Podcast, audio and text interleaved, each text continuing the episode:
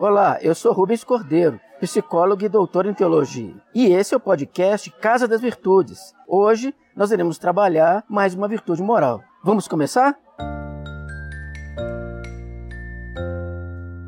Se tem uma virtude que mostra como o ser humano deve ser, essa virtude é a compaixão. A palavra compaixão, na verdade, é a soma de dois vocábulos. De um lado, com, e do outro lado a paixão. O com significando o sentimento que parte de dentro da pessoa, que de certa maneira ela vai compartilhar com os outros, e a paixão que se origina do termo grego pathos. A palavra grega pathos, que gera o latim passione, significa que a pessoa tem um sentimento forte com relação a alguém, sobretudo com relação à dor que uma outra pessoa está experimentando. Quando uma pessoa exerce a compaixão, é porque ela prestou atenção na dor do outro. Nesse sentido, a compaixão envolve sempre um movimento de transcendência. Peraí, a palavra transcendência parece um pouco difícil, mas transcender significa ir além dos próprios limites. Por exemplo, no caso da compaixão, a pessoa faz um movimento de transcendência porque ela sai de si própria e enxerga a dor, a angústia, a mágoa da outra pessoa. Nessa hora, a pessoa faz um movimento para ajudar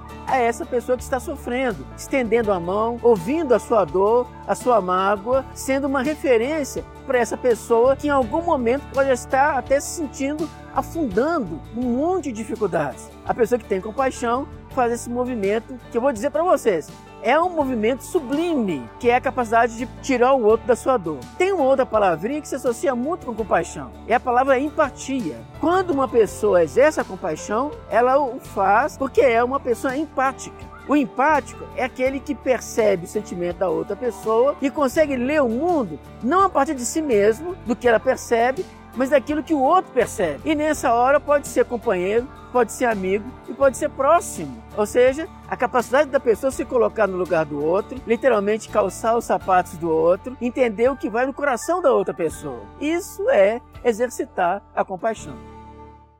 Gostou desse programa? O Casa das Virtudes é um oferecimento do programa Bene, formação ética e socioemocional, em parceria com o Colégio Batista Mineiro.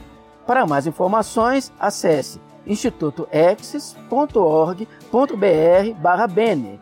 Até o nosso próximo encontro.